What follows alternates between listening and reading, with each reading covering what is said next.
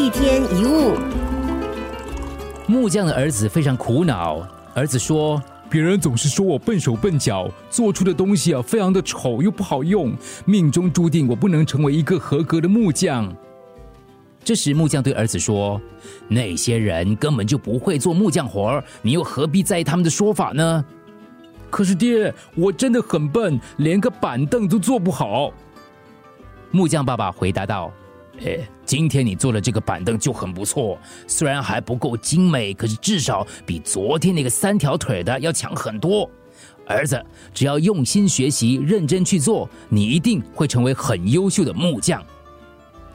相信今天胜过昨天，相信明天会更好。从细微处做起，不断充实自己，这就是千里之行，始于足下的最佳注解。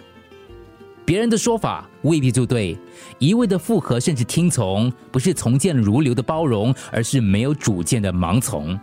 如果把自己引向歧途，就是得不偿失了。像有些学生成绩很不好，但不是因为天赋不好，而是因为听多了别人对他“你很差”的这样的评语，在潜意识当中就认为自己真的很差，于是成绩就越来越差。反观那些有信心、有主见的孩子，就算偶尔考得不好，也会化压力为动力，奋发图强，去证明我一点都不差的事实。如果总是把别人的评断作为风向指标，就会迷失当中，除了增添烦恼之外，没有任何实质意义。这一生除了自己，谁也不能对我们负责，所以我们一定要把自己修炼的强大，要对自己有信心，要相信自己能够做出好的决定。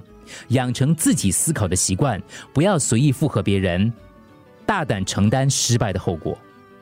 其实，凡事只要我们认真做了，只要我们今天做的比昨天好，我们就应该为自己鼓掌，为自己加油。一天一物。